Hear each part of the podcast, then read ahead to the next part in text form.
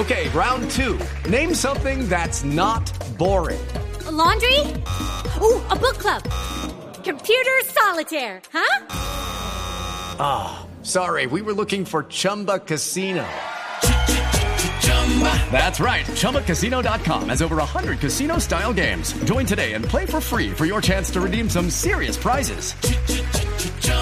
ChumbaCasino.com. No purchase necessary. Full prohibited by law. 18 plus terms and conditions apply. See website for details.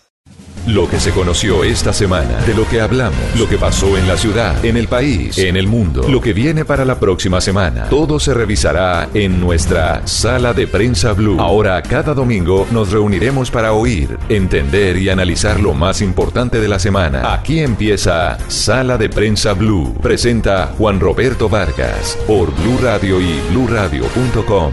La nueva alternativa.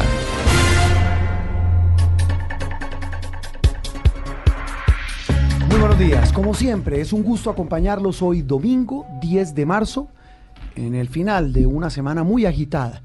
Siempre decimos lo mismo, Octavio, semana agitada. Buenos días. Buenos días, Juan. La- sí, la verdad es que las últimas semanas han sido, han sido así. Eh, Desde el inicio de este, de este nuevo año, el movimiento noti- noticioso no ha parado ni un solo fin de semana. Hemos tenido eh, muchísimas cosas alrededor de los últimos meses, desde el tema de la frontera, desde el tema de Venezuela, de la, de, de la aparición de Duque en el escenario político y, y todo lo que día tras día hace que Colombia sea un país muy movido y que por suerte nosotros tengamos tanto trabajo en este programa. Claro, y eso, sí, gracias a Dios. Eh, doña Cristina, muy, muy buenos días. Muy buenos días a todos. Feliz domingo. Eh, hablábamos de noticias agitadas, usted nos trae siempre tendencias, ¿cuáles vamos a tener en este programa de hoy? La tendencia que no me dejó decir la semana pasada que estaba buenísima. No se la dejé decir, no. Tuvimos una contingencia de última hora. Es que verdad. fue- sí, Pero que es, tan, fue- bu- es tan buena la tendencia que sigue siendo que tendencia sigue siendo vigente. ¿E- ¿Es el famoso chip? Es el es el famoso chip, pero esta semana me dio tiempo de encontrarle otras utilidades. Muy bien, me alegra mucho que, le, que, que se reinvente, doña Cristina, con, eh, a falta de, nuevas oportunidades. Eh, lo decíamos al comienzo con Octavio, muchas noticias, eh, una semana muy agitada por el tema de la polémica que ha generado el operativo de la Fiscalía, que terminó con la captura en flagrancia, infraganti, de cuatro personas, entre ellas un fiscal de la Jurisdicción Especial de Paz, eh, de un ex senador, eh, recibiendo plata. Para la fiscalía ellos hacen parte de una organización criminal, incluso se habló del apoyo de la DEA en esta operación encubierta, pero han surgido muchas dudas y muchas preguntas porque no se sabe a ciencia cierta quién pagó o para quiénes trabajaban estos hombres, que por supuesto no eran los jefes de la organización. Es decir, no se sabe quién era el interesado, según las indicaciones de la fiscalía, de retrasar si se cumple lo que, lo que ha dicho la Fiscalía, la extradición de Jesús Santrich. Independientemente de eso, pues sigue siendo noticia ese tema. También la suerte de la Jurisdicción Especial de Paz, que pasa tal vez por su peor hora, hablaremos de eso más adelante. Pero queremos arrancar hablando, eh, Octavio y oyentes de Sala de Prensa Blue, de un tema para entender lo que pasó y entender lo que viene. Un asunto que pensamos, así como hablábamos del Me Too, así como hablábamos de la pederastia, eh, casos terribles en la Iglesia Católica, ahora hablamos de un tema que mueve al país por, por las pasiones propias que genera el fútbol. Y estamos hablando de las denuncias graves, Octavio, de las jóvenes, algunas de ellas integrantes de una selección Colombia, especialmente la sub-17. Ya el tema se había ventilado hace varios días, pero en los últimos, en los de esta semana, pues el tema se ha calentado a un nivel que ya incluso hubo pronunciamiento de la FIFA. Exactamente, ya, ya las reacciones nos hicieron esperar por parte de, de los entes más poderosos del fútbol mundial para, para hacerles un recuento. Recuerden todos que había o que existió unas, de- unas denuncias por parte de miembros de la selección femenina sub-17 del fútbol de Colombia. Eh, este tema empezó a hacerse público a través de, de varias denuncias, de varios portales, luego de los grandes medios de comunicación y en las últimas semanas se ha visto reflejado en el apoyo incluso de la gran mayoría de los jugadores de la selección mayor de fútbol, encabezada por el par de capitanes de la selección, como el caso de James y de, y de Falcao, y luego también, como bien decía Juan, a finales de esta semana, eh, precisamente el día miércoles, la FIFA emitió un comunicado en respaldo a la Conmebol y a la Federación Colombiana de Fútbol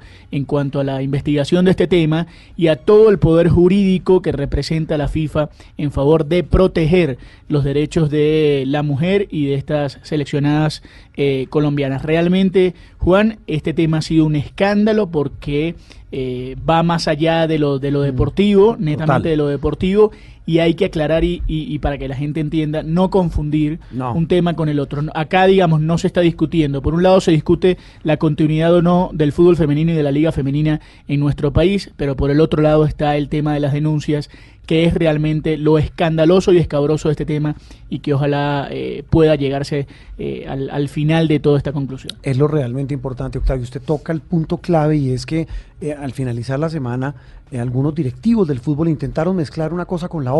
Decir, no, mire, es que ese fútbol femenino, a propósito de estas denuncias de acoso sexual y laboral, pues dejan en evidencia, entre otras cosas, que ese fútbol no es viable. O sea, eso con todo respeto, es una canallada intentar confundir una cosa con la otra. Pero más allá, ese que usted dice es el tema grueso, el tema que nos debe ocupar como sociedad y a nosotros como medios hablarlo sin tapujos y hablarlo de frente. Ese, el del acoso sexual en todo tipo circunstancias. El acoso a la mujer, el acoso de que es víctima del, que, del cual es víctima la mujer en la sociedad moderna. Claudia Morales es una muy querida colega eh, de toda la vida. Ella ha trabajado en varios medios de comunicación, es una destacada columnista del diario El Espectador y ella ha tocado el tema, lo ha hablado, repito, sin tapujos, al punto no solo de reivindicar los derechos de la mujer, sino también de poner el dedo en la llaga y decir, en esta sociedad machista, en esta sociedad moderna, en esta sociedad donde hasta ahora estamos intentando hablar de derechos y de igualdad para todos, ocurren todavía este tipo de aberrantes casos de acoso. Claudia, es un gusto saludarla y gracias, muy amable por atendernos hoy domingo en Sala de Prensa Blue. Hola Juan Roberto, muchas gracias a ustedes por la invitación. Es un placer estar conectada con ustedes a esta hora. Muy bien, Claudia. Claudia, pues eh, eh, ha sido compañera en radio, en televisión, repito, columnista del diario El Espectador. Eh, este, este episodio, este último, el de estas jovencitas que se atrevieron a poner la cara y a decir, mire, aquí hay un tema grave y es el del acoso. Y es un acoso concreto, con nombre propio, con rostro, con abusador. Eh, ¿cómo, ¿Cómo lo ve usted, la lectura que usted le da a este que es un tema muy delicado, repito, y que nos toca a todos en la sociedad? Pues Juan Roberto, yo eh, creo que aquí ustedes lo estaban mencionando muy rápidamente, eh, nos seguimos enfrentando a una cultura no solamente machista, sino en general a una cultura de sociedad que ve siempre con sospecha a esa mujer o a ese hombre, porque no, no, esto no se limita solamente al género femenino que se ve abusado o acosado, sino también al género masculino que además vive un drama mucho más silencioso. Eh, siempre se ve con sospecha que alguien hable de esto. Y es una sociedad que además eh, siempre pretende que quien está haciendo una denuncia sobre acoso o sobre abuso sexual tenga a la mano la fotografía que muestre explícitamente o la grabación que en el audio demuestre explícitamente que efectivamente ese hombre o ese niño, esa mujer o esa niña están diciendo la verdad. Y eso es muy complicado porque si nos tenemos que atener solamente a eso, pues entonces estaríamos enfrentados a que, eh, eh, o más bien condenados a que solamente una estrategia de silencio sería la única válida para eh, poder confrontar estos temas. Mm. Eh, lo segundo sobre el tema puntual es que en el caso de las niñas que eh, cuyas denuncias fueron reveladas a través de la Liga contra el Silencio, pues hay un padre de familia que ha acompañado a su hija que en su momento era menor de edad con toda la denuncia expresando ante las autoridades de la federación qué fue lo que pasó con ella y aún y a pesar de eso tampoco creyeron. Es decir, no solamente es que no se validó la denuncia de la menor de edad, que por fortuna tuvo a su padre de familia, eh, acompañándola, sino que tampoco se le creyó al adulto que está tratando de proteger a su hija. Sí. Entonces, simplemente quiero quiero decir que no es solamente la versión de la víctima, sino quienes acompañan a la víctima, que eh, a través de las distintas reacciones de la sociedad se ve que no son tomadas ni validadas.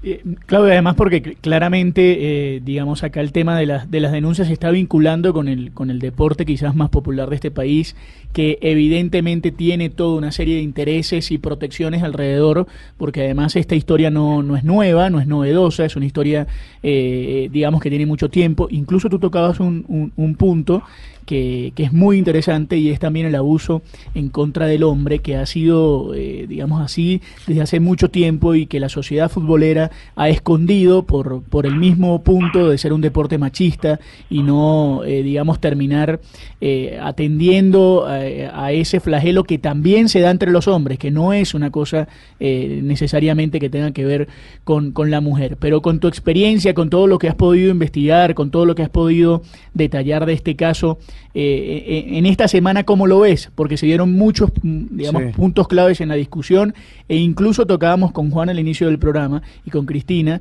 el, el detalle clave de querer vincular una cosa con la otra, de querer vincular lo deportivo como excusa para eh, también tapar un poco un tema tan pero tan delicado.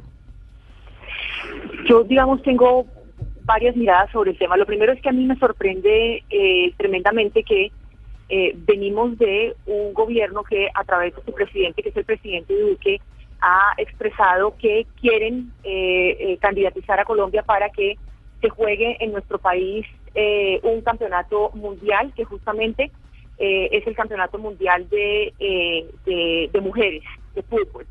Pero a la par con eso entonces surgen estas denuncias y vemos una reacción tibia, no solamente del presidente, sino de quien debería ser la banderada en estos temas, que es la vicepresidente eh, Marta Lucía Ramírez. Pues eso, digamos, me parece que es incongruente. Ahí a última hora convocaron a una reunión y tal, pero al final del día lo que termina pasando es que los poderosos del deporte se están saliendo con la suya. Y lo último que hemos sabido es que no van más con las ligas mayores del fútbol femenino. Y, el país se queda como si no ocurriera nada. Lo segundo es que luego vemos que hay un comunicado que eh, sacan los eh, jugadores de eh, la selección Colombia, eh, las figuras más notorias que además eh, por fortuna están en grandes equipos del mundo, diciendo que apoyan a sus colegas futbolistas, a las mujeres que han denunciado y que esperan que se llegue a la justicia. Pues me parece que es casi que un comunicado obligado frente a unos reclamos que se les estaba haciendo a través de los días día a día porque no tenían ningún tipo de posición frente al tema. Pero lo que claramente está demostrado es que el comunicado tampoco sirvió porque, vuelvo a lo mismo, la decisión final es acabar con la liga de jugadoras eh, eh, de fútbol femenino. Entonces, simplemente quiero eh, concluir este punto con lo siguiente. Saliéndonos de la coyuntura puntual, que es la denuncia de estas muchachas, lo cierto es que hay que darle una mirada general al tema. Si ustedes revisan las cifras que entrega Medicina Legal eh, sobre el tema del eh, abuso sexual en Colombia, primero, año tras año han aumentado. Y vuelvo y, lo, digo lo mismo, no solamente estoy hablando del tema de niños, mujeres, sino también de niños y de hombres. Revisen las cifras del año eh, pasado 2018 y van a encontrar que casi 18 mil eh, denuncias recibió medicina legal. Siéntense a pensar 30 segundos que de esas casi 18 mil denuncias, 2 mil denuncias tienen que ver con el abuso contra bebés de 0 a 4 años. Bebés de 0 a 4 años. Juan Roberto tiene hijos, no sé, los demás en la mesa tienen hijos. Simplemente Sí. siéntense a pensar en lo que eso Claro. significa. Y pensemos además en lo que significa el subregistro, porque aquí estamos hablando de cifras de gente que se atreve a ir a denunciar, pero el resto, cuando se ve enfrentada a lo que pasa en la realidad nacional, con denuncias como en este caso las de las niñas de la selección de fútbol, y ve cuál es la reacción de la justicia, de la misma, de la, de la gente que en teoría debería protegerlos, y ve que pasa justamente lo contrario, pues no, no resulta nada más desestimulante. Es decir, mucha gente, yo entiendo perfectamente que diga yo para qué denuncio, y miren lo que está Si no pasando. pasa nada, les doy esa cifra. Mm, sí. Claudia, sobre eso, Denuncias de 0 a 4 años. No, eso, eso es una, una locura y es una aberración.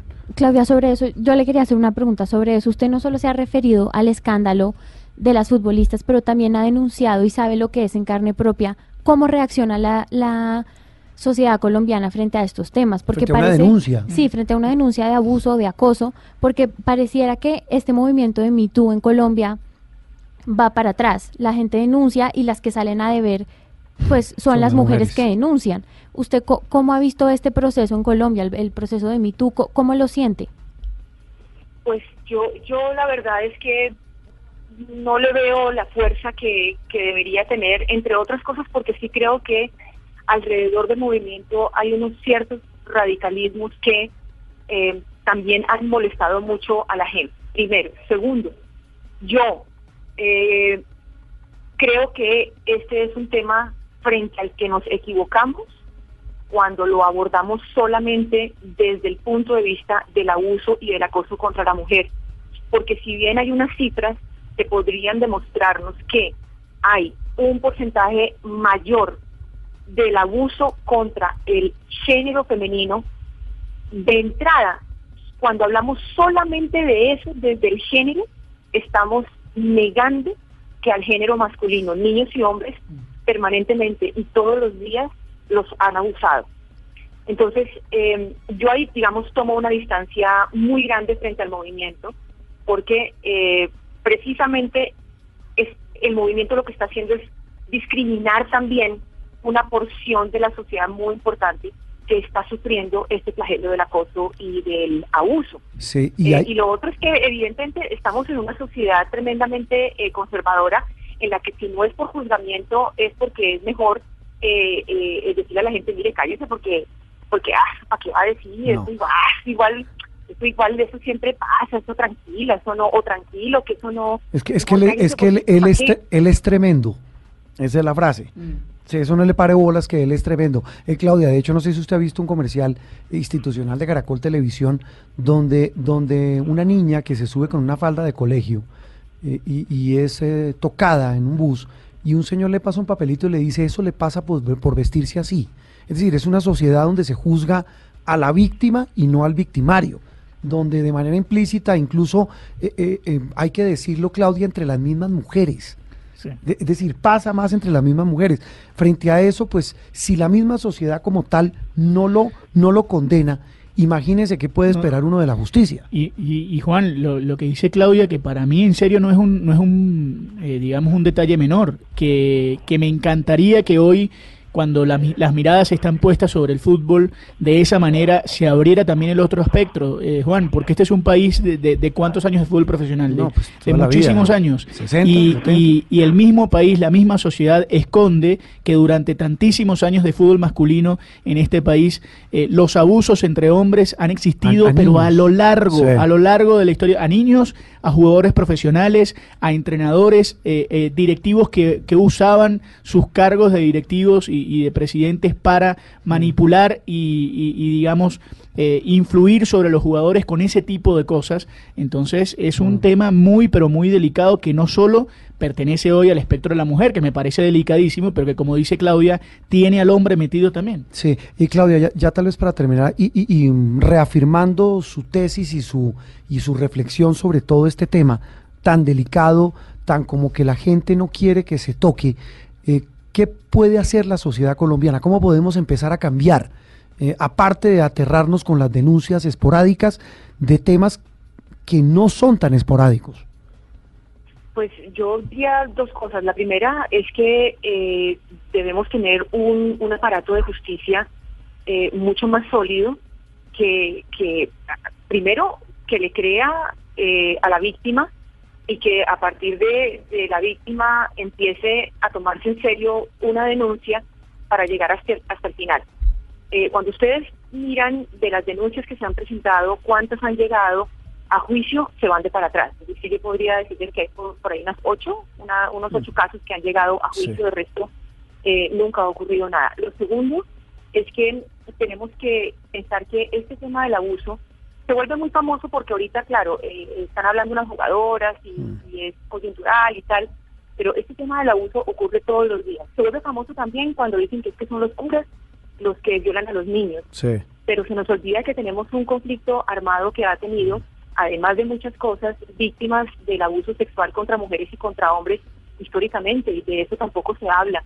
Entonces mi punto para cerrar en relación con esta segunda eh, visión de la realidad es que eh, debemos hacerle un llamado a la sociedad para que deje de ser tan mojigata y tan hipócrita y para que entienda que este es un tema que se tiene que abordar con todas las letras, porque siempre lo miramos como un asunto lejano y es un asunto que puede estar ahí, detrás, escondido en el closet de todas las casas de nosotros. Mm, y usted lo decía, todos tenemos, pues aquí algunos del, del grupo de trabajo son muy jóvenes, pero Claudia, todos tenemos hijos. Y cuando lo toca uno es cuando uno siente que realmente es un monstruo eh, terrible eh, al que nos enfrentamos y es un monstruo silencioso. Claudia, ha sido un gusto tenerla, como siempre, un, un gran agrado poder charlar con usted y poder compartir con nuestros oyentes sus puntos de vista de un tema de vista sobre un tema tan tan relevante y tan actual en nuestra sociedad. Un gran abrazo. Igualmente para ustedes y gracias por la invitación. Claudia Morales, periodista, columnista. Cristina hacía la reflexión y con eso terminó antes de la pausa.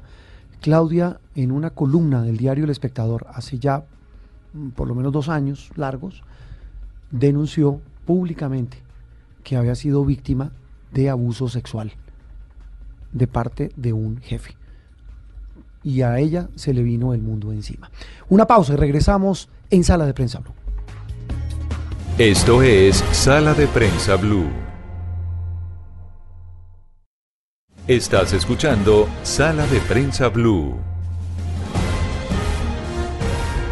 Avanzamos en esta mañana de domingo, como siempre, acompañándolos en todas las frecuencias de Blue Radio en Colombia, sala de prensa Blue, para entender lo que pasa y entender lo que viene, con periodistas, analistas, columnistas y los protagonistas de los hechos que han sido noticia a lo largo de la semana. Uno de esos hechos tiene que ver con un asunto que de manera frecuente, de manera periódica y de manera convincente hemos trabajado en Noticias Caracol y es el drama del asbesto, un eh, material tóxico, científicamente comprobado que mata, el que se usa para diferentes tipos de materiales de construcción, incluso para eh, maquinaria pesada. Ese tipo de eh, sustancia, por llamarlo de alguna manera, pues ha sido objeto de regulación o de intensos debates en el Congreso para regular y prohibir de hecho, un proyecto que ha sufrido todo un crucis a propósito de la cuaresma eh, propia de estos días previos a la Semana Santa y que no ha podido llegar a buen fin, a buen puerto. Y ese buen puerto es que se apruebe la prohibición definitiva del asbesto porque está comprobado Marcela Pulido es una de nuestras más destacadas compañeras de Noticias Caracol del equipo de la unidad de informes especiales de la unidad investigativa. Ha sido una de las comunicadoras abanderadas en Colombia del tema. Marcela, buenos días. Buenos días, Juan Roberto. Gracias por esta invitación y lo digo eh, porque es muy importante tanto para la sociedad que ya tiene conciencia de qué es el asbesto, como para las familias de las víctimas, como para las 320 víctimas que estamos teniendo en el país anualmente, según eh, eh, el, Instituto de Cancerología. Muy bien. Eh, Marcela, antes de continuar, estamos hablando del tema porque esta semana hubo una coyuntura, una decisión judicial. Repito, no la que muchos en el país esperábamos, que era la prohibición definitiva, pero es un avance. Explíqueles a nuestros oyentes de Sala de Prensa Blue qué decisión tomó la justicia y en qué radica su importancia sobre este tema del asbesto. Es un paso, eh, es un paso importante jurídicamente porque se avanza en el control de la producción del asbesto en fábricas y también en lo que tiene que ver con las pastillas para frenos. Eh, el fallo está indicando que tiene sus ojos puestos sobre la salud pública y que aunque se habla de un desmonte gradual de cinco años de la industria del asbesto en nuestro país, le está diciendo y le está ordenando al Ministerio de Salud y al Ministerio de Trabajo que esté muy pendiente de un plan de desmonte, que lo empiece a armar ya. Igual se ordena un censo en los sitios donde están las fábricas de asbesto para saber ¿Cuánta gente está afectada por esta fibra mineral? Eh, Marcela, ¿cómo se fabrica el asbesto? Bueno, primero tocaría decir qué es el asbesto. el asbesto es una fibra mineral natural. Se da eh, en, eh, de manera como se daría también cualquier otro producto como el carbón. Colombia en este momento tiene abierta una fábrica de asbesto. ¿En dónde? Eh, a cielo abierto. Esta está en Campamento Antioquia, se reabrió y esta comunidad... ¿Es fábrica o mina? Es una, es una mina, disculpen. Sí. Es una mina de asbesto a cielo abierto. Es la única en Latinoamérica. ¿Qué se fabrica con el asbesto? Con el asbesto se fabrican tejas, Se fabrican eh, Eh, la interrumpo. Eso, tanques. eso es lo que está, es, esa es la parte negra de la, de la teja. No, es, es ¿O una es el fibra- material de la es teja? Es el material con que se hace la teja. Es una fibra volátil blanca. Sí. Eh, ella le ¿Como da consistencia. Ese, exacto. hilo, exacto. Ese hilo, cuando nosotros estuvimos en, eh, en, la, en la mina, en campamento, encontramos a los niños jugando como si jugara con fibras volátiles y ellos sabían que era asbesto. Esos niños se están contaminando. Se hacen tejas, se hacen tanques, Sí. se hacen tuberías. Sí. Eh, muchas de las tuberías de nuestros pueblos están elaborados con esa fibra. Y se supone que se Eh, hacen así porque son más baratos, supone uno. Sí, es, más económico. es un material más económico y eso es lo que pelea la industria. Usted hablaba también de las pastillas de los frenos, de los carros. Sí, eh, se le ha puesto muy poco el ojo a este aspecto, pero ya tenemos muchas víctimas. Y en ciudades como Bogotá, los talleres donde se pulen las, las pastillas para frenos, hasta las recepcionistas de esas empresas están resultando contaminadas. Eso le iba a preguntar sobre el tema del contacto. Usted que ha investigado, usted lleva años metida en este tema, sí. incluso Vamos mí- a para seis años. A mí Roberto. personalmente me ha impactado que usted en medio de sus reportajes ha entrevistado a gente que hoy ya ha fallecido por ese contacto. Según lo, lo que le han dicho a usted los médicos, ¿cómo, cu- ¿cuál es el riesgo de tener ese contacto con el asbesto? ¿Y quién es eh, la persona que tiene ese riesgo latente de, de, en este caso, morir por, por, por ese contacto con ese mineral? Bueno, aquí estamos a- hablando de voces muy avaladas de, de médicos, de médicos especializados, inclusive está uno de los doctores que ha hecho los trasplantes eh, de pulmón. Él vivió en una de esas ciudadelas y él, a raíz de eso, él se empodera en determinar qué es el asbesto y cómo contamina. Es sencillo. El asbesto es una fibra que uno inhala, como le, eh, le estaba yo diciendo, eh, los niños de campamento, uno inhala, están en primer eh, nivel de riesgo los trabajadores y se va acumulando, se va acumulando en los pulmones. Si yo vivo en una casa que tiene tejas Claro, hechas de asbesto, ¿me termina afectando? Sí, sí, está comprobado científicamente que la, la, la teja, la teja se quiebra y al quebrarse empieza a soltar esa pelusa y esa pelusa empieza a contaminar las vías respiratorias. Eh, digamos, ese es el primer contacto. Hemos tenido casos como la de una arquitecta que simplemente fue a mirar la obra y ella ya murió. O la de niños que ¿Cómo así jugaban. una obra? Un, edi- u- iba a mirar una, Una construcción obra que una tenía construcción y ella iba a revisar y ella murió por simplemente ir y exponerse, eh, diga usted, cada mes a seguir los lineamientos de la obra y ella murió. Tenemos niños que estaban en Cibaté jugando en una cancha de fútbol que se rellenaba con asbesto, eh, con, con lo que quedaba. Y todas esas son las víctimas que estamos entregando y que nos llaman y nos dicen, yo quiero denunciar antes de morir. Y antes de morir dicen, yo, eh, yo estoy muriendo por el asbesto y necesito que ninguna otra generación sufra lo mismo. Entonces, yo creo que es muy importante saber que todos podemos ser contaminados. Los animales eh, que eh, en los campos me he encontrado con eh, que les hacen la- los techos con fibra de asbesto, eh, con esas tejas que ya son inservibles y los animales también se están contaminando eh, porque la pelusa sale, es volátil. Marcelo, usted que ha trabajado este, te- este tema durante seis años, diría que el asbesto es uno de los materiales que más usan para la construcción en Colombia. Sí. Por ahí de 10 edificios, ¿cuántos tendrían asbesto? No, yo creo que la mayoría, porque es que el asbesto también está en los, re- en los revestimientos y además lo que pelea la industria es que es económico, pero en este momento ya hay sustitución del asbesto. Eh, y eso, ese es el paso que Colombia debe dar. Recientemente, eh, un municipio como Mesitas decidió en su consejo, ellos mismos, la comunidad, Eliminar el uso. eliminar ese uso.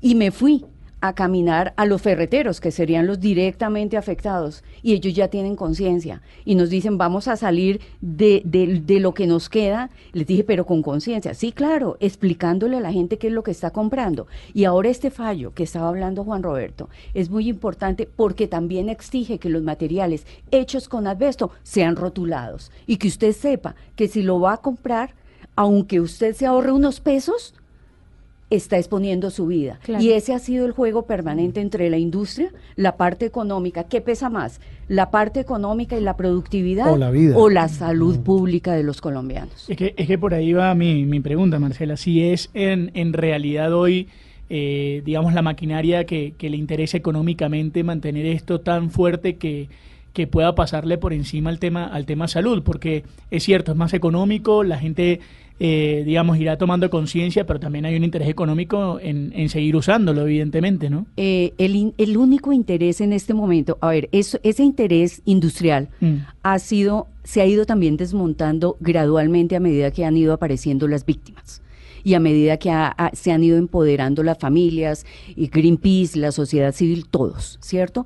Eh, era muy fuerte era muy fuerte y ellos lo peleaban, pero ellos a medida que, se, que están viendo que están perdiendo la pelea, al mismo tiempo que están haciendo lobby en el Congreso las industrias, que han tratado de frenar todo el movimiento que es mundial, son 56, 57 países los, los que lo han prohibido, ellos han tenido que ir haciendo el cambio y ellos internamente, es más, yo ya tengo un dato, eh, una de esas empresas está empezando a exportar tejas y materiales para la construcción sin asbesto. Ah, sin asbesto. Sin asbesto. Pero aquí lo El consumo interno con asbesto. Entonces, ese es el tránsito y el cambio. ¿Qué se está peleando o qué se peleó en el Congreso? Que hay 200 trabajadores que tienen que tener un desmonte gradual, porque de eso viven y de eso viven sus familias. Por Dios, estamos hablando de 200 colombianos expuestos durante cinco años y sus familias. ¿Qué pesa más? Mm.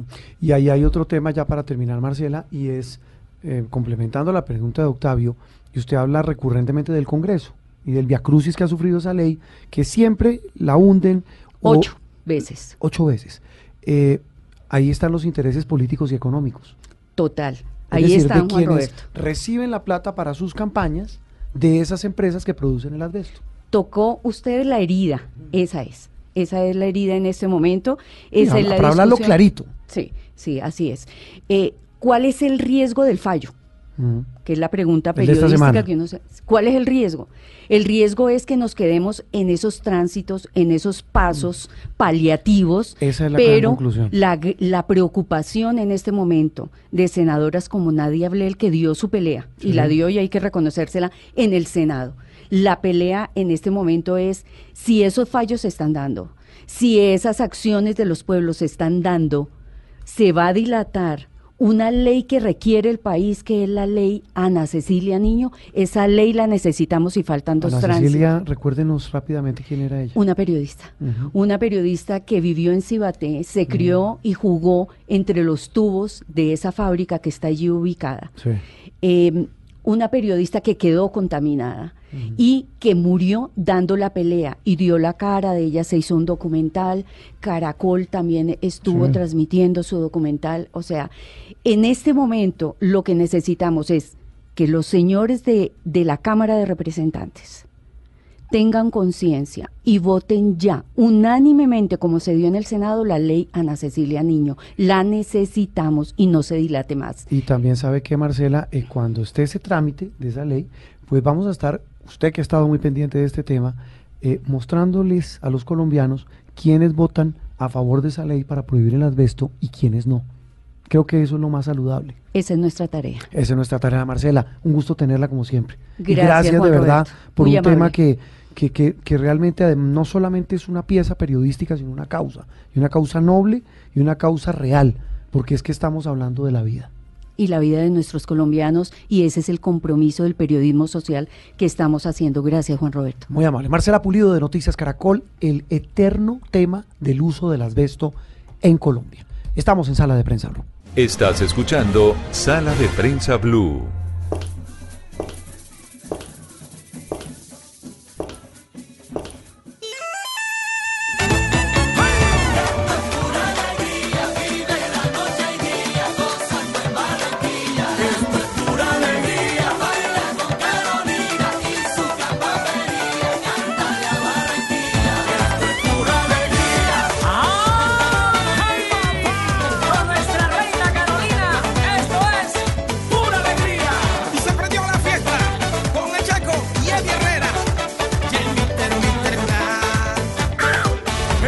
Bueno, estamos en, en los estertores del... ca- el, eh, ¿Pudo ir a Barranquilla, Octavio?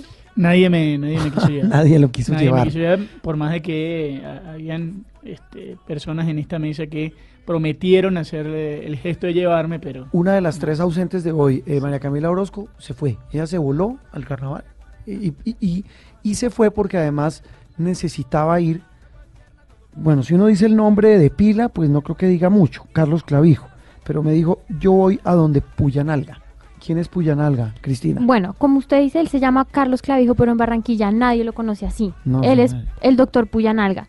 Y Ah, es, doctor Puyanalga. Sí, es un paramédico que cuida y quita prácticamente el guayabo de las reinas, de los políticos, de los artistas, de, de todo el que es alguien en Barranquilla, él pues llama Puyanalga. Eh, eh, don, don Carlos Clavijo, buenos días. Eh, gracias por atendernos en Sala de Prensa Blue.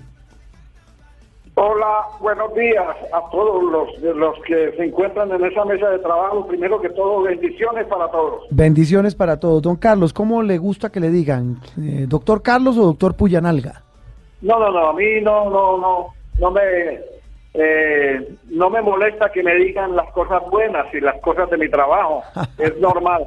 Me, me molestaría sí que, que fuera una persona desechada por la humanidad Ah, y eso me sí. estuvieran llamando, sí, eso sí. O que Pero le dijeran eh, doctor Dolornalga, una cosa así. Sí. Venga, doc- doctor, doctor Carlos, ¿co- ¿cómo es la historia de que usted es el médico del guayao del carnaval? ¿De dónde nace esa historia? Yo soy, yo soy paramédico, eh, laboro aquí en la ciudad de Barranquilla hace muchos años y bueno, y, pues de un principio sembré una semilla y esa semilla pues fue sembrada en buen terreno y, y comenzó a germinar y ahora se están viendo los frutos.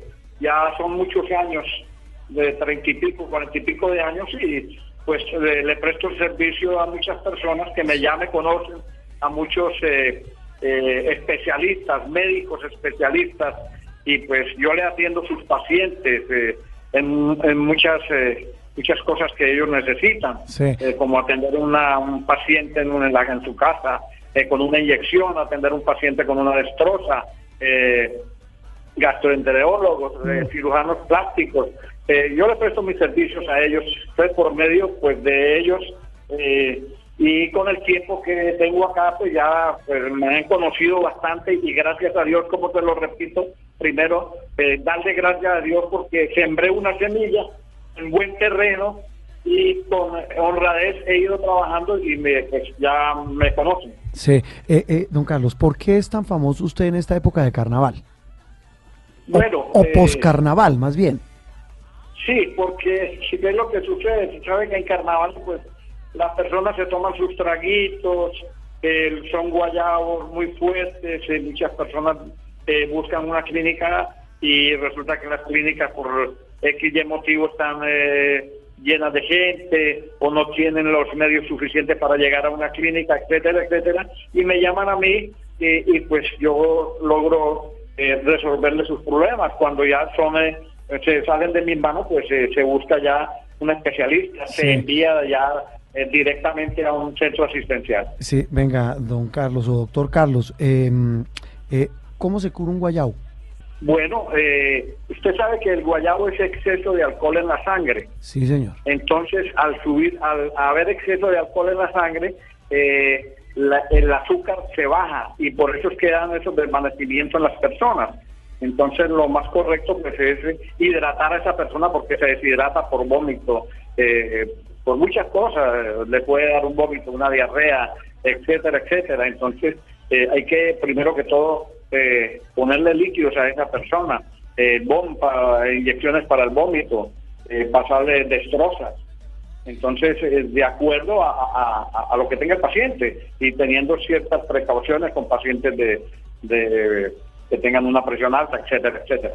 De todas maneras, hay que luchar por, por un ser humano. Doctor Carlos, eh, a ver, ¿cómo, ¿cómo estuvo el último carnaval? Eh, tuvo, tuvo mucho trabajo. En materia de consulta, Sí, sí. en materia de consulta tuvo mucho trabajo en relación al del, al del año pasado. Se incrementó la crisis de gente con exceso de alcohol. Eh, ¿cómo, ¿Cómo estuvo el, el- el tema? Bueno, sí, sí, siempre en los carnavales se incrementa un poquito lo que se llama el guayabo.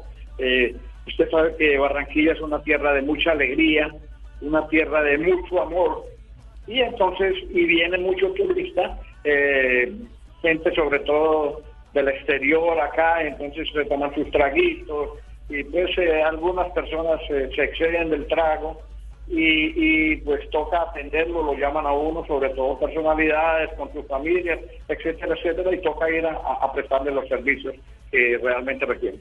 ¿Qué personas famosas lo, lo llaman usted para que les cure el guayabo?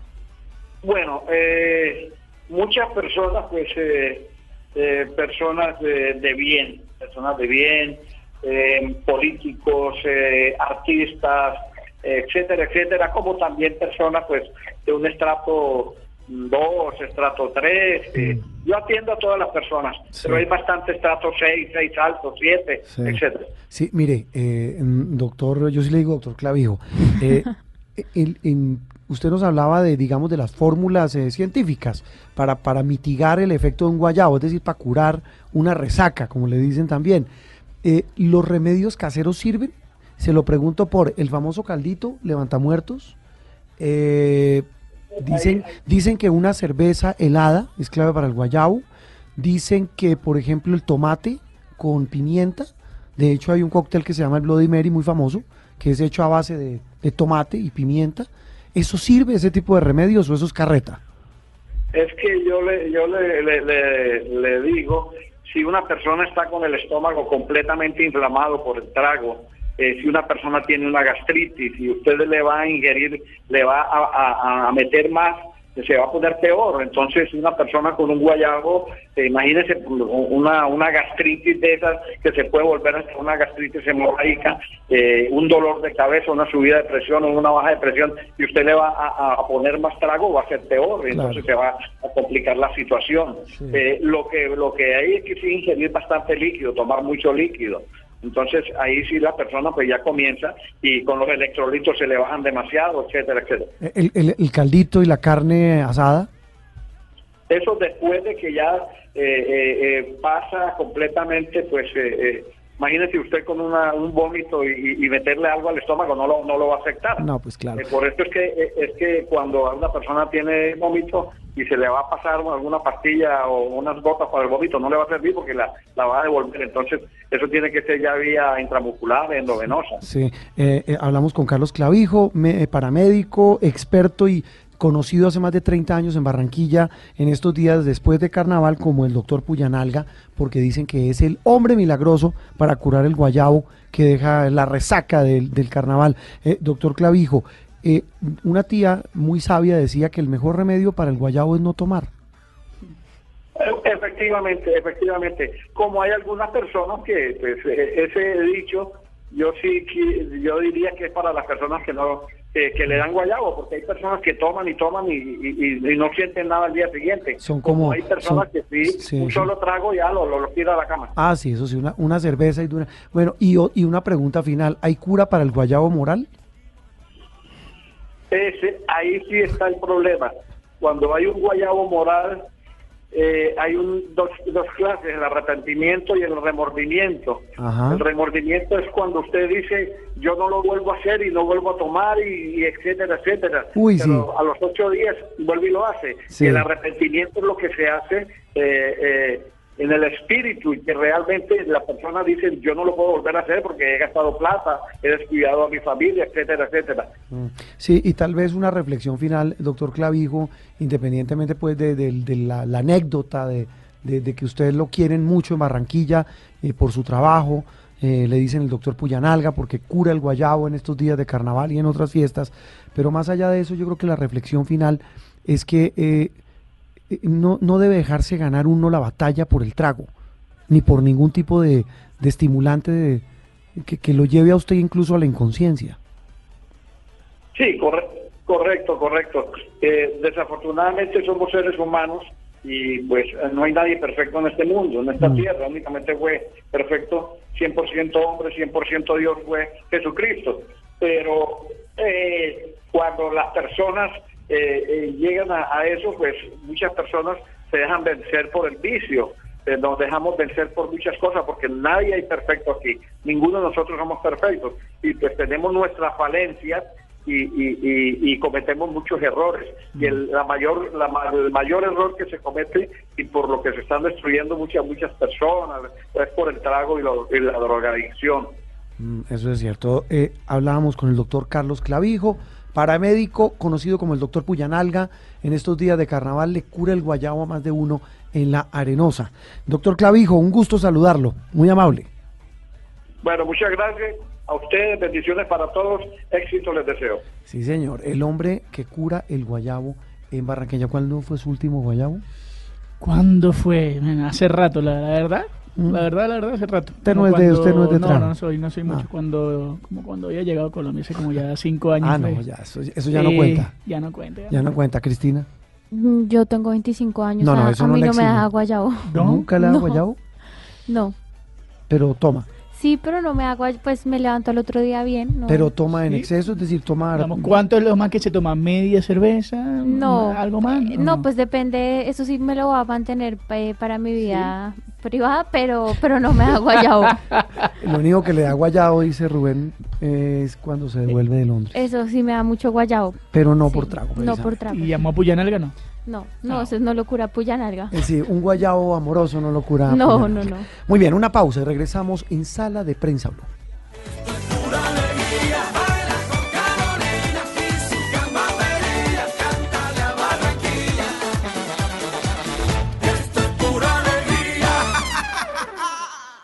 Esto es Sala de Prensa Blue.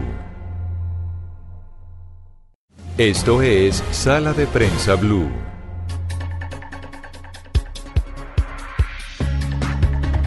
En este segmento de Sala de Prensa Blue hoy domingo analizamos ahora otra de las noticias del día. El famoso video, eh, Octavio lo vio, el video, los videos de la Fiscalía sobre la captura de un senador, un fiscal de la JEP, un conductor, una secretaria, otra señora, metidos en un enredo terrible de, de soborno, de pago de un soborno en dos hoteles en Bogotá.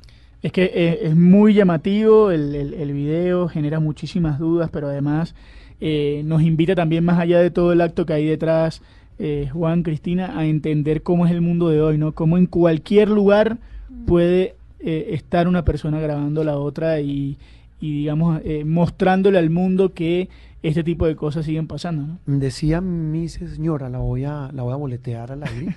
Decía mi esposa cuando vio esta semana los videos que la fiscalía presentó Mm. eh, como prueba en la audiencia de imputación de cargos y miraba los videos del, del tipo, el fiscal eh, Bermeo, metiéndose el fajo de billetes entre el saco, como un delincuente, pues creo que como lo que es, Sí. y lo que quedó en evidencia decía, hombre, ¿de dónde salimos los colombianos tan corruptos? O sea, aquí, desde el tema de no pagar un parte, eh, parquear en donde no es, eh, infringir las normas mínimas de conducta básica de convivencia, llámelo código de policía o como Mm. quiera llamarlo, como no hacer una fila, como no pagar el pasaje en el sistema integrado de transporte, ya sea Transmilenio, el mío o el que sea. Es decir, ella decía, ¿por qué los colombianos somos dados a eso? A que la trampa se ve como, como un acto de, no de heroísmo, pero sí de viveza. Además es cotidiano. Y, exacto, de todos los días. Y quien cumple las normas es un tonto, Mm. es un bobo, por no decir otra palabra.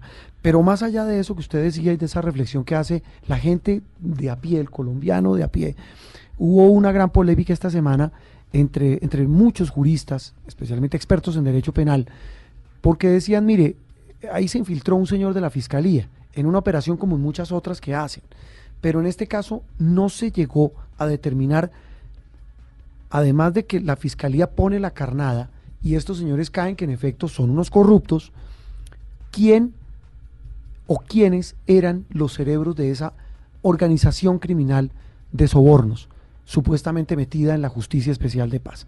Hemos llamado al doctor Alfonso Gómez Méndez, eh, un gran amigo de esta casa, eh, ex fiscal general de la Nación, ex procurador, un hombre que ha trasegado por muchos, muchos cargos de la vida pública, especialmente en el derecho, y, él ha, ha terciado en esta polémica. Doctor Alfonso, gracias por atendernos en sala de prensa Blue. Y, y hoy ya, con un poco ya más de reposo, eh, la lectura suya de este episodio y de esa polémica que se ha generado en torno a si era legal o no que un agente encubierto de la Fiscalía eh, incitara al delito, como algunos juristas han querido eh, dejar ver en este episodio? Doctor Alfonso, buenos días. Juan Roberto, muy buenos días para usted, para los, los oyentes. Eh, bueno, primero, lo primero que habrá que decir es que faltan todavía muchos elementos dentro de esta investigación, apenas está comenzando. Elementos que tendría eh, y aspectos que tendrían que dilucidar. Menciono solamente algunos. Eh, primero, ¿quién estaba detrás, digamos, de una supuesta eh, acción para desviar a Santrich, fundamentalmente para obstaculizar su extradición? Eh, ahí había que mirar si eso es cierto o si simplemente un espontáneo se ofrece para eh, la operación y cobrar por cuenta de por cuenta de eso. Hay una figura en el Código Penal que es la simulación de influencias reales o simuladas, y eso pasa con relativa frecuencia, frente a funcionarios públicos que tienen que tomar decisiones para obtener un provecho indebido. Eso sería como lo primero que había que esperar que arroje la investigación en el curso de, estos próximos días. ¿Cuál es la relación entre cada uno de ellos? ¿Qué hacía el senador Gil? Eh, ¿Qué hacía el, el fiscal? No sé si ya hacía el fiscal.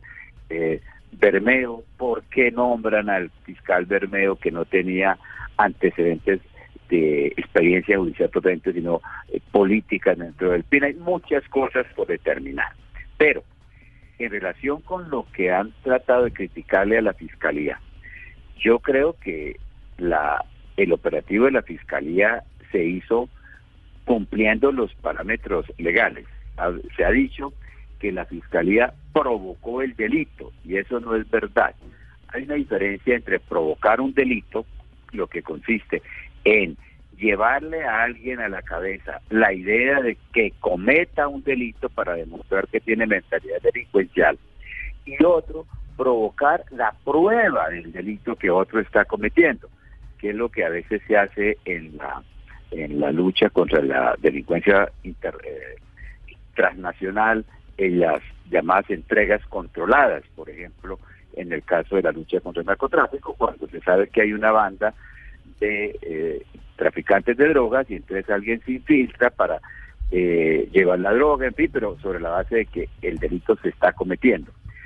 ¿Qué es lo que puede haber ocurrido en este caso? Sí. Que final información de que se estaba cometiendo el delito y entonces se crea la, eh, se provoca la prueba, que es entregarle esos eh, dineros que aparentemente del CTI o de uno, o, no sé si es CTI de la EA, parecería que es un fondo del CTI que es legítimo para eso.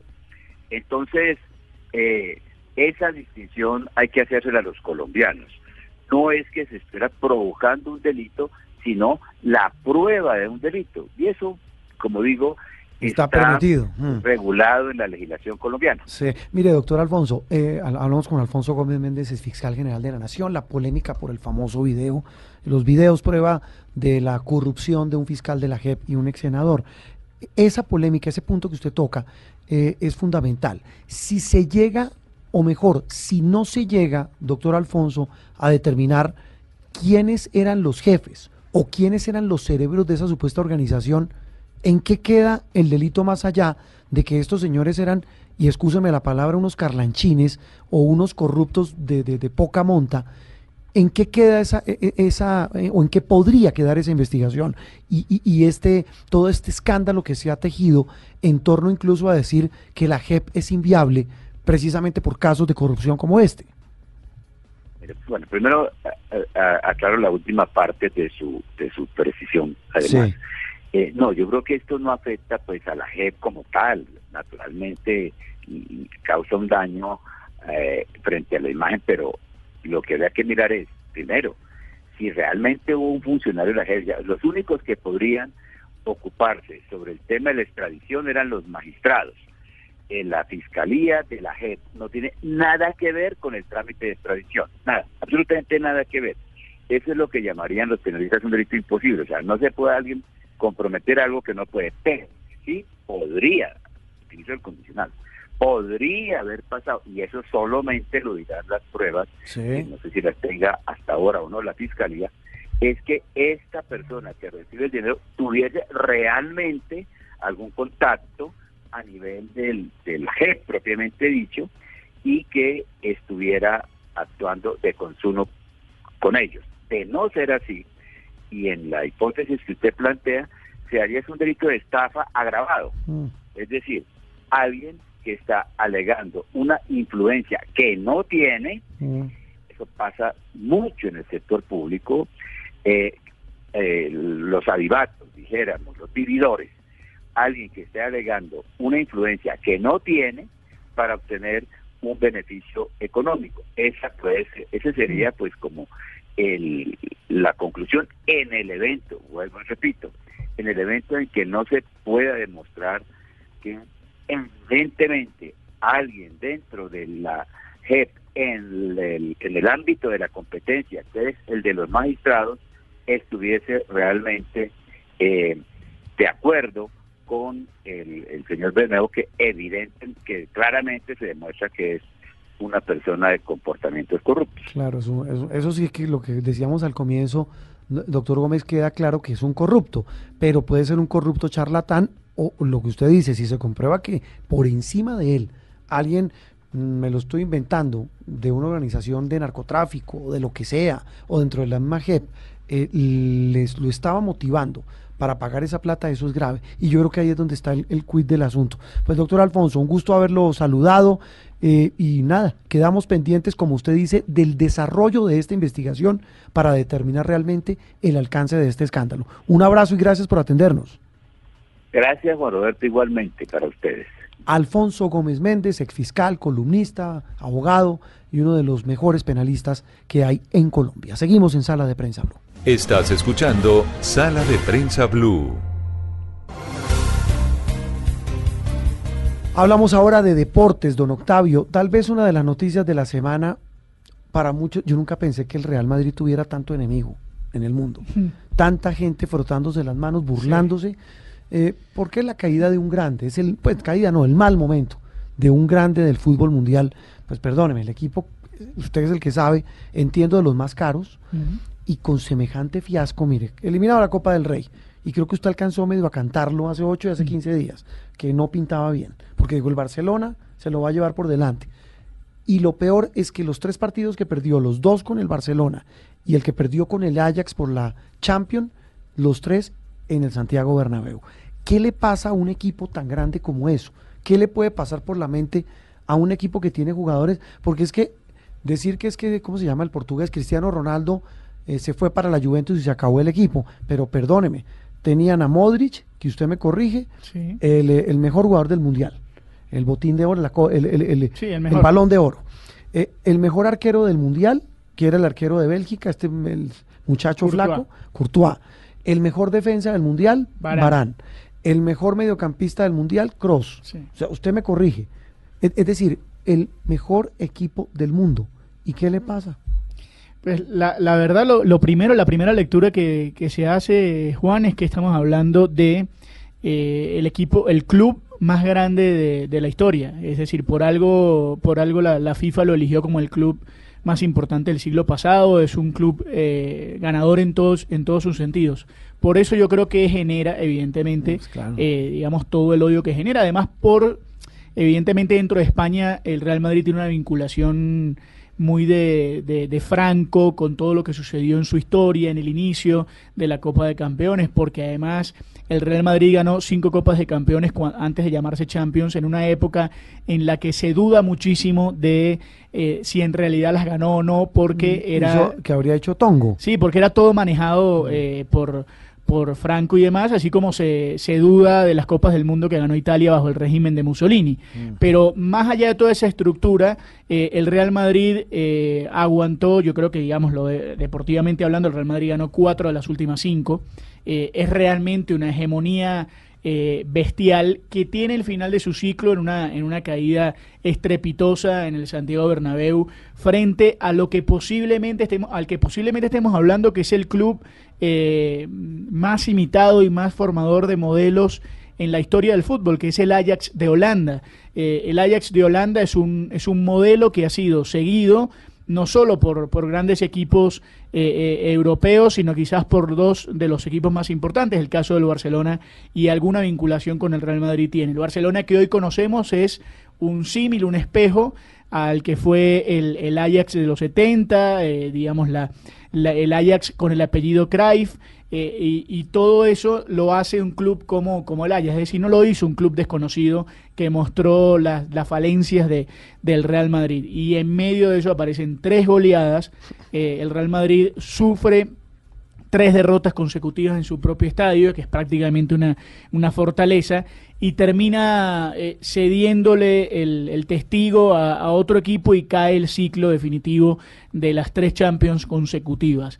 Es cierto que es una lectura, me parece muy frágil, la lectura de decir, no, bueno, solo el Madrid pierde por, por Cristiano Ronaldo, porque se le fue el gran hombre. También es cierto que ahí se fueron una cantidad de goles impresionantes y se fue el líder del plantel. Pero el Real Madrid eh, tiene eh, suficiente equipo como para sopesar esto. El tema me parece a mí que está desde la dirigencia. El club nunca supo mm. sustituir a, a digamos, a, a, la, a, la, gran figura que fue Zinedine Zidane.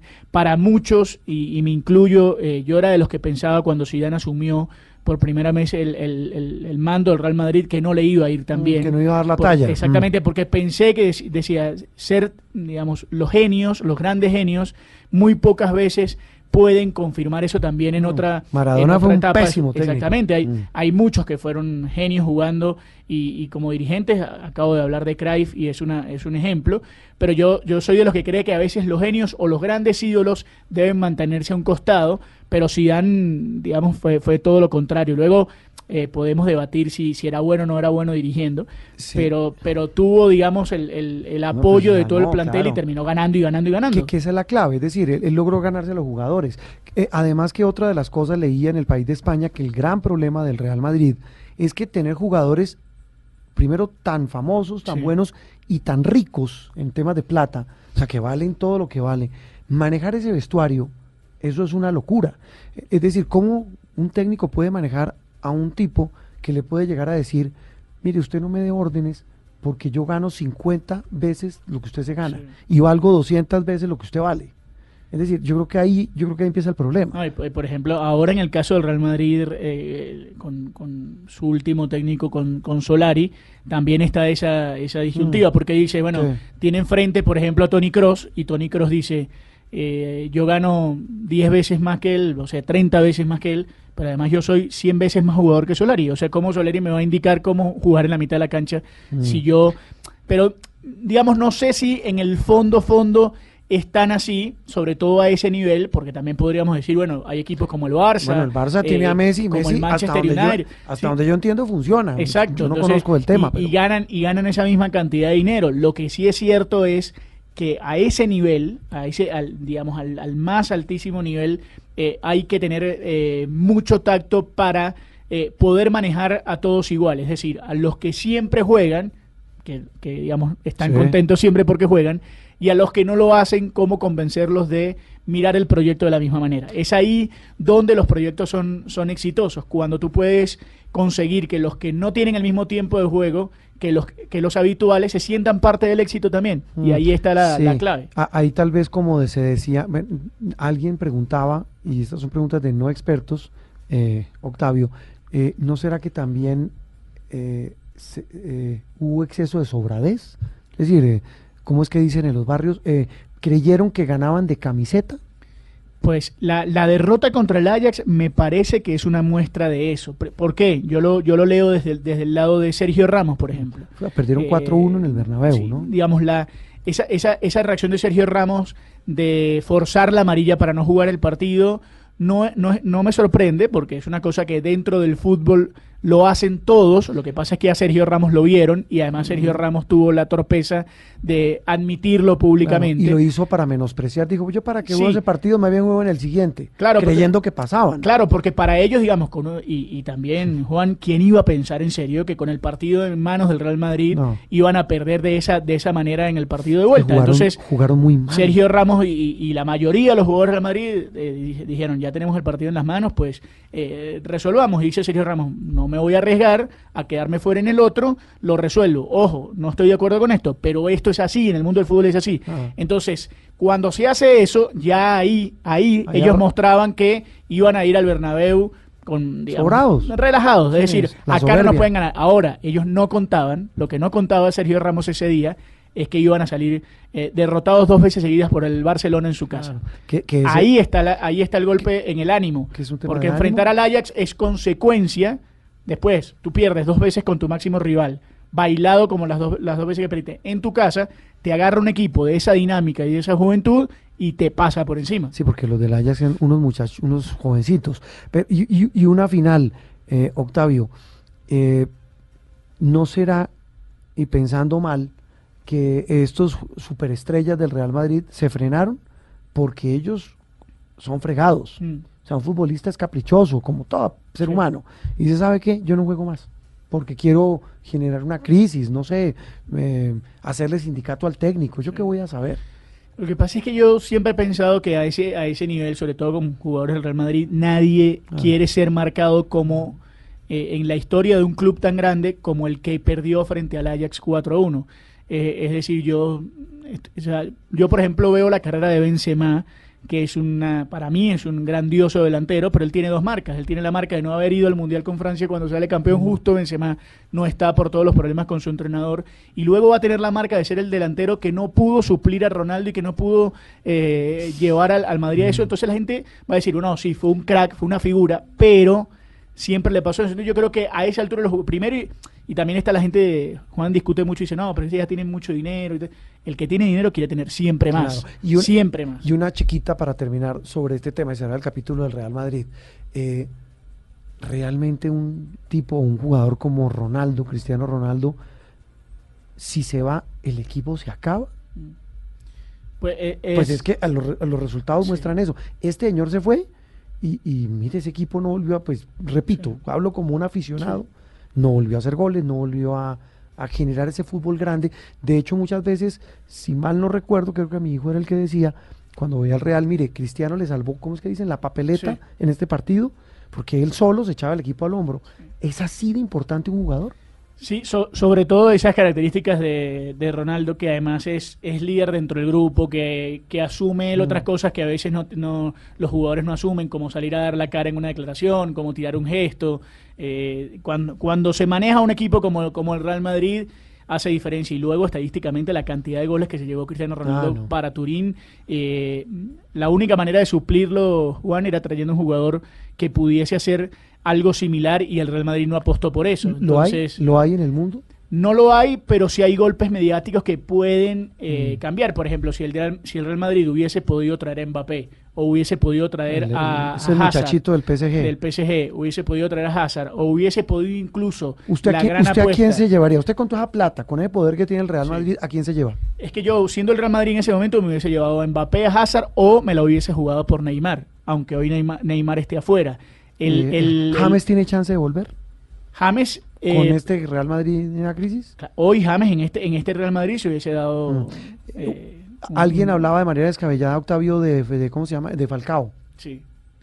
Ese hace goles. hace goles, pero yo creo que Mm. hoy, hoy el, el- el momento de la carrera de Falcao no es para ir al, al Madrid. Muy bien, la mala hora de un grande como el Real Madrid. Bueno, se cayó también el PSG, se cayó la Roma, pero el gran, el gran hecho deportivo de la semana, el desastre llamado Real Madrid. Regresamos en instantes en sala de prensa.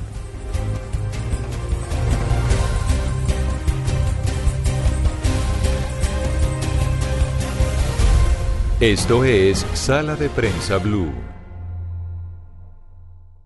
Estás escuchando Sala de Prensa Blue. Entramos a la recta final del programa de hoy, domingo 10 de marzo. ¿Cómo avanza el tiempo de rápido, Octavio?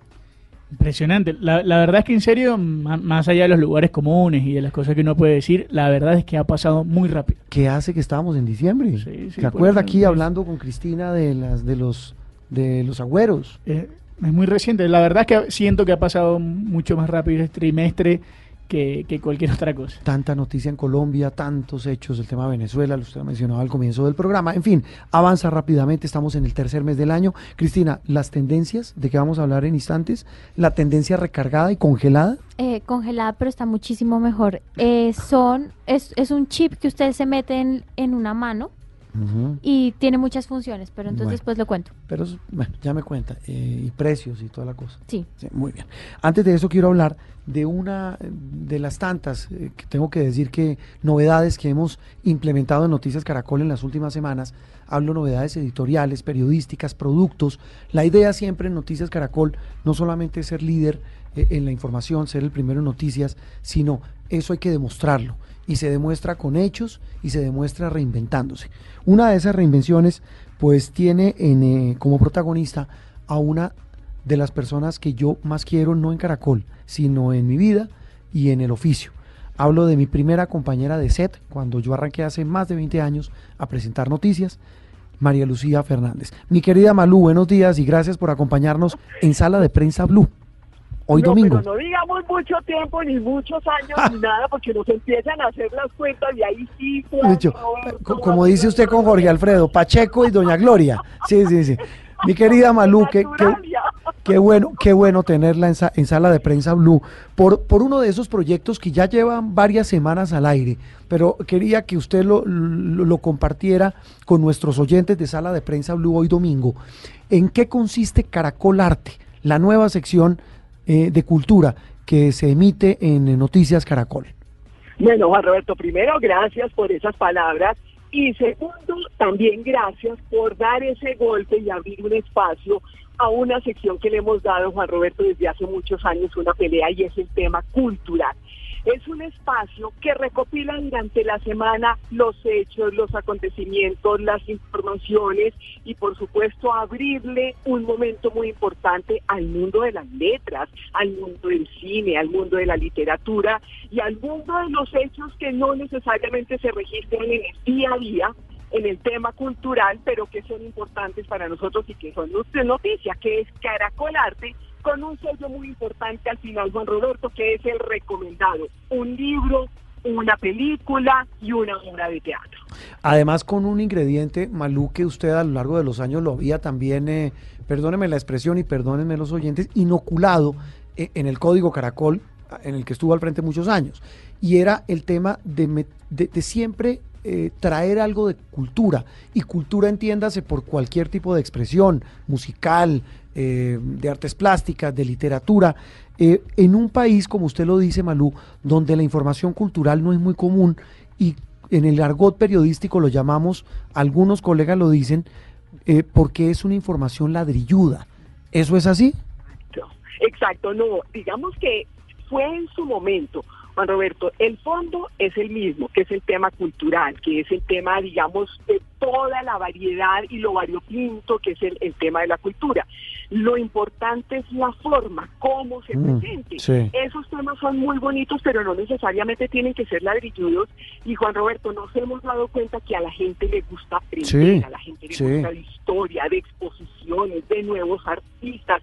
Y visualmente es un tema además que juega a favor de nosotros en televisión porque es un tema absolutamente visual, es un tema de artistas, de colores, de formas y fuera de eso de muchas voces que estamos rescatando del ámbito cultural, como la que tuvimos Juan Roberto, por ejemplo, Lili Ungar, Sí. la decana de los libreros en Colombia, una mujer que está a punto de cumplir 100 años y que sigue eso. abriendo las librerías nada más visual que ver a Lili con su máquina de escribir de por lo menos hace 80 años, Divina. ella manejando su máquina y atendiendo personalmente a la clientela. A la gente le gusta el arte, la cultura, la literatura. Lo que pasa es que hay que saber en qué formato se presenta, Mm. cómo se presenta y qué personajes le hablan a los televidentes de ese ámbito tan De- de- importante que estamos rescatando. Eh, Decía un maestro suyo y mío, Yamid Amat, eh, que, que no hay temas flojos, sino periodistas flojos. Él decía, de la forma como usted lo aborde. Eh, Malú, ¿cómo logra usted? Porque claro, lo- y, y hay, digamos, la otra cara de la moneda. Los artistas, eh, eh, por lo general, muchos de ellos desprecian a los medios masivos. Ellos dicen, mire, mi arte es de nicho, lo que yo hago no es para todo el mundo. Yo hablarle a un medio tan masivo como Noticias Caracol, pues no me representa mucho, incluso puedo decirlo porque lo han dicho, lo desprecian. ¿Cómo hace usted para conquistarlos y no solamente eso, hacer que le abran su corazón y le cuenten realmente el espíritu de lo que hacen, de lo que crean? Claro, claro, porque además, digamos, ese mundo y ese medio se ha dado cuenta que los medios masivos no somos sus enemigos, Juan Roberto, es que Sí. hay que partir de esa premisa, somos sus amigos. Y si encuentran un periodista, un presentador, digamos, una persona que los lleva de la mano y les dice, mire, estos son formatos que no son ni largos ni a profundidad, ni les vamos a dedicar siete minutos, ni 15 minutos, ni 30 minutos, porque el formato no lo permite Sí. somos visuales, somos rápidos, somos concretos y estamos de la mano de Borges, que es el tema de la brevedad. Creo que lo han entendido y saben que la entrevista pues es dispendiosa, hay que llevar cámaras, hay que hacer una buena entrevista, unas buenas preguntas, pero que de esa entrevista de 10, 15 minutos, a los 3 minutos o los 2 minutos que los que nos interesan, por supuesto, a nosotros, la esencia de la entrevista y fuera de eso que le quede algo importante al televidente. No necesitamos ni 50 páginas, Claro, de acuerdo. ni necesitamos editoriales profundos, porque eso tampoco es la cultura. Necesitamos el tema de la brevedad, que fue lo que tenía Borges en su esencia y es lo que estamos haciendo nosotros. Una sección de cinco minutos absolutamente breve, pero con un contenido profundo, ¿por qué no? Y creo que nos está funcionando.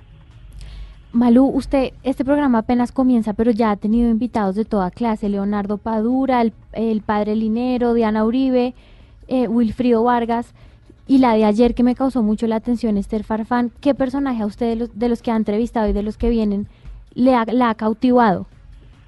Ay, no, to- es que todos tienen, digamos, su esencia. Pero, por ejemplo, fíjense que Leonardo Padura Cristina, que lo mencionó, El, este el escritor cubano. sí. Nos conocemos la faceta literaria, ¿no? Sus libros, su personaje central en sus obras, que es Mario Conde. Pero, por ejemplo, fíjense que no le conocíamos una faceta absolutamente maravillosa, que era como cronista en sus primeros momentos en Cuba y un experto en salsa y en béisbol. Juan Roberto, fíjense Sí. que la cubanía nos habló del tema de la cubanía y ha sido crítico del béisbol como con los medios, digamos, masivos y con eh, la apertura de Cuba se ha perdido un poquito de la esencia de la cubanía que es el béisbol. Y él dice, y ha sido muy crítico, que un deporte tan importante y tan cubano en su esencia se ha perdido con el fútbol. Y fuera de eso decía también que allá no se juega fútbol sino balompié. Sí. Que 11 a un lado y 11 ¿Qué? al otro corriendo detrás de un balón. Mira, descubrimos en, en Leonardo Padura un personaje absolutamente simpático, con un humor maravilloso y fuera eso un conocedor del béisbol y de la salsa, porque si alguien sabe de la salsa, es Leonardo Padura.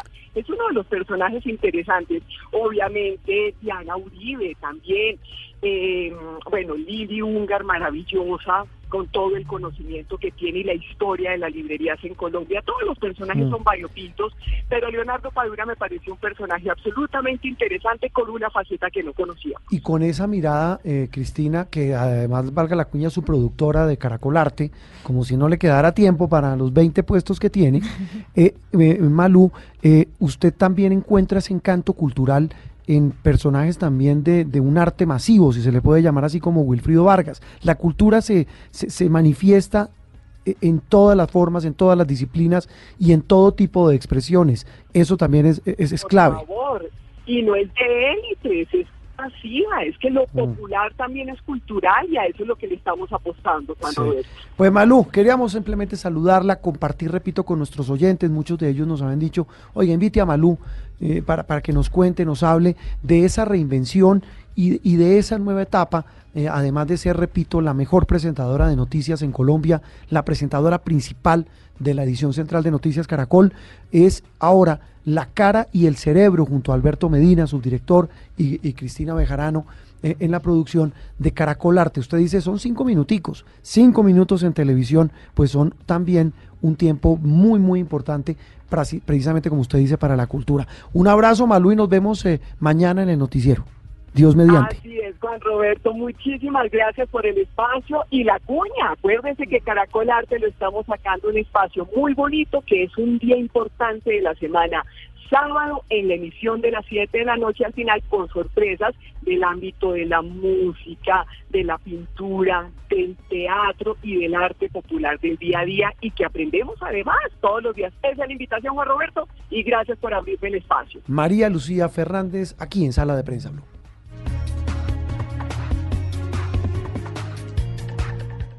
Estás escuchando Sala de Prensa Blue. Bueno, estamos llegando ya a la parte final, muy final de Sala de Prensa Blue. Hace rato no lo veía don Miguel Garzón y no lo oía. ¿Qué se había hecho? Juan Roberto, buenos ¿Cómo le va? Octavio. Es que eso de venir los domingos es...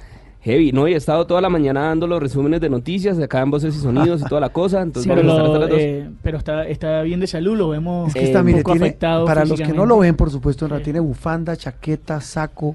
Hoy no hay camiseta. Hoy, de hoy la camiseta, eh. hoy la camiseta, sí, la camiseta. eh, hoy, no- hoy ¿Hay chaqueta- camiseta? No, es chaqueta de la Capitana Marvel.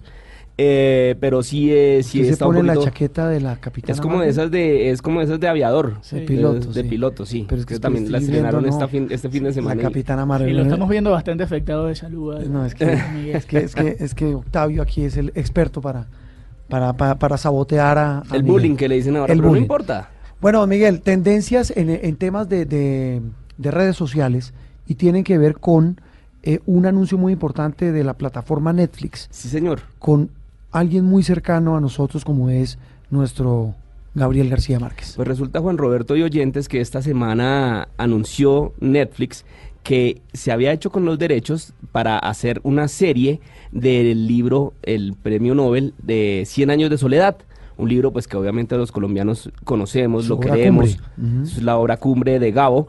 Y em, un libro pues que no, no, no se le habían hecho, digamos, grandes producciones audiovisuales, eh, porque en principio Gabo fue muy renuente a que su obra, digamos que su niño consentido, fuera llevada al cine o a, alguna... él decía, eh, muchas personas que lo conocían, por supuesto, pues eh, muchas personas se acercaron a él a lo largo de su vida a decirle, déjeme hacer la versión audiovisual de 100 años de soledad. Y él decía, es muy difícil imaginarme yo la cara de Aureliano Buendía. Es muy difícil yo ver quién puede personificar alguna de esas, eh, de, esas eh, personajes que hacen parte de esa obra maestra. Es muy difícil. Pero además él también decía que parte del encanto de Cien años de soledad y de todas sus novelas es que No se le ve el rostro. es que sí, es que uno se podía imaginar a Remedios la Bella en la persona que a uno le gustaba Claro. en el colegio o, o que Aureliano era el tío de uno, entonces que pues eso se va a perder con el cine porque esa es la cara que, que el cine le pone. Y eso no pasa solamente con 100 años de soledad, ha pasado con todas las adaptaciones de libros que se han hecho en películas, por ejemplo, digamos El Señor de los Anillos, que es un caso que cuando yo lo leí yo me imaginaba a los personajes Bueno, de una manera muy diferente. Comparar usted El comparando, Señor de los Anillos con- obviamente, o para- o sea, guardando eh, las... vio que se hace bullying solo, ¿Usted hace quiere, bullying usted solo. quiere mantener el espacio en... No, no, no, no, no, de acuerdo. No, no, comparar no, a. Gabo con el Señor de los No, Anillos. no, no, con ni Tolkien, 100 años no, de acuerdo. soledad. No, no, no, estamos de acuerdo, pero es lo que pasa con la literatura al cine. Claro. No, no, es lo que sí. pasa que uno se comparar, o sea, el Señor de los Anillos con Gabo. Voy, a salvarlo aquí, Miguel. El 90% de las veces el libro es muy diferente a, la película. Eh, Normalmente, y eso tiene una explicación. Evidentemente hay que llevarla a un show eh, que significa la gran pantalla y muchas veces hay que modificar eso. ¿no? Leí, leí por ahí un trino alguna vez de que estaban esperando que hicieran la película del álgebra a ver quién decía que le gustó más el libro que la película. Exacto. Eh, Mi- Miguel, qué horror. Eh, ¿Va a ser qué? ¿Una serie? es una serie, es una serie, todavía no está claro cuántos capítulos va a ser. Todavía no está claro ¿No, es quiénes más, van. ¿No es más difícil que una película? Claro, Pues pregunto, yo no sé de eso. pero, pero, ahí, ah, pero ahí está. Pero mire que Netflix ha hecho cosas muy, muy buenas con las adaptaciones.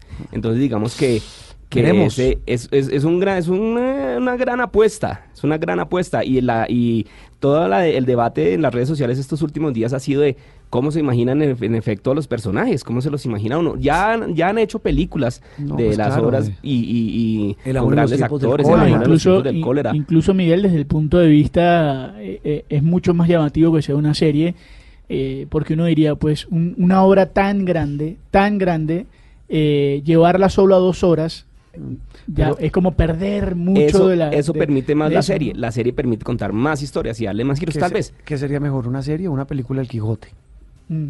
Una Ve. serie, pues porque se puede sacar más más de lo que de lo que sale en el libro. Ahora, lo interesante va a ser que no, eh, y después Miguel nos contará y nos traerá detalles de ver si, si termina siendo como narcos y terminan unos brasileros haciendo la voz de colombianos. Es que eso es lo que ahí porque también esa- ¿Se esa sabe quién va dirigiendo, quién va a estar Todavía no se saben mayores detalles, pero sí se sabe que pidieron que fuera en español.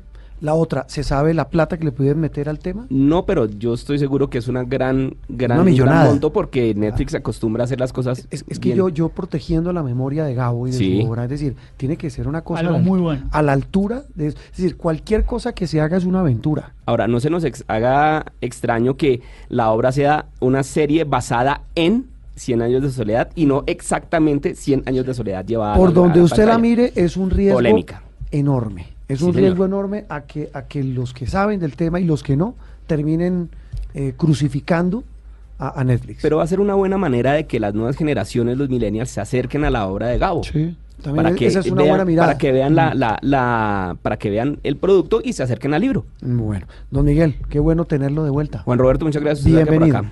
Se mejore. Gracias. Cristina, ahora sí, su chip. Gracias Tendencias. por la oportunidad. Sí, señor. Eh, mire, O sea, es el, el único cambio con regaño, ¿no? es un es un chip que a usted le incrustan en la mano, es un microchip y es del, tapa- es del tamaño, perdón, de un tamaño de arroz. ¿Qué es un chip? Un chipcito es una cosita, ¿cómo le digo? Es un tamaño de arroz, es un Un tamaño... eh, Es un- del Del tam- tamaño, del tamaño de, un grano de arroz. Del tamaño de un grano de arroz. es un, usted se lo meten en la mano, Un dispositivo. un dispositivo, sí, se lo meten en la mano Sí. y eso le sirve como tarjeta de crédito para que usted nunca tenga que volver a llevar No. eh, billetera. No. Devuélvame, Solo- devuélvame el cassette. Solo pasa la mano. Entonces, digamos, a mí me ponen en la planta de la mano un chip, Un o chip, un dispositivo, dispositivo. electrónico del tamaño Ajá. de un grano de arroz. Yo llego a Carulla, bueno, a cualquier supermercado, y pongo en el datáfono, Su mano y paga y se va. No, no, no, no, no, no, no, O el no, no, datáfono no, lo tiene en la mano del cajero. No le da la mano, Eso, ya pagó. eso sí ya no sé, no, No, sé, no, del no, chip no. es solo de tarjeta. Pero imaginemos eso de este lado Pero- del mundo. no, no, no. Pero Uy, sí, ahí se imagina sí. eh, manos, ya veré, la No, banda de los sí, sí. secuestradores. Deme la de mano, manos. hermano. Sí, sí, Deme la mano. El paseo millonario con Sí, la con mano, la con, solo con una mano. Es un código de barras realmente, pero sirve para todo, no solo para tarjeta de Bueno, crédito. ¿Para qué más sirve? para los boletos de tren, No, peor para el carnet en O el para, el trabajo. para el Transmilenio. Sí, es, sí, pues no, no está pensado para, para cómo Pues, para funciona el Transmilenio, masivo, sí. pero sí. Sí. Eh, ¿Qué más? ¿Es americano o europeo ese Es, pensamiento? funciona en ambos países. Mm. ¿Qué- eh, eh, ¿Ya es comercial? Sí, o- cuesta 300 dólares.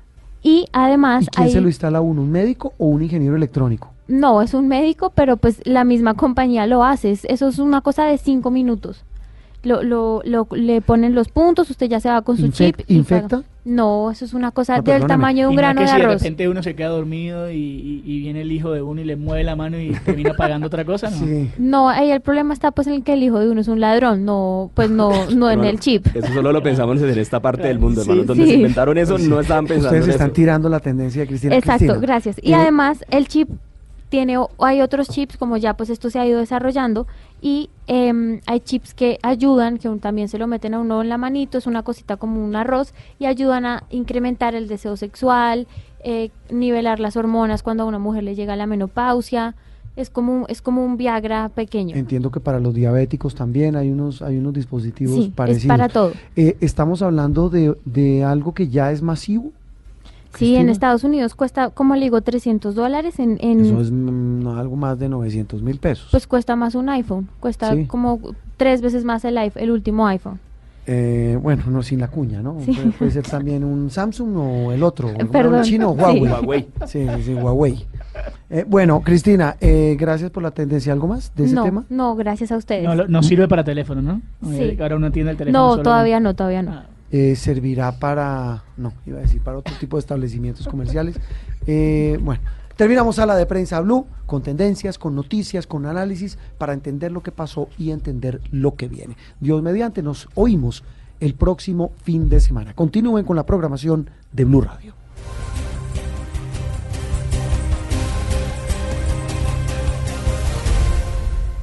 Estás escuchando Sala de Prensa Blue.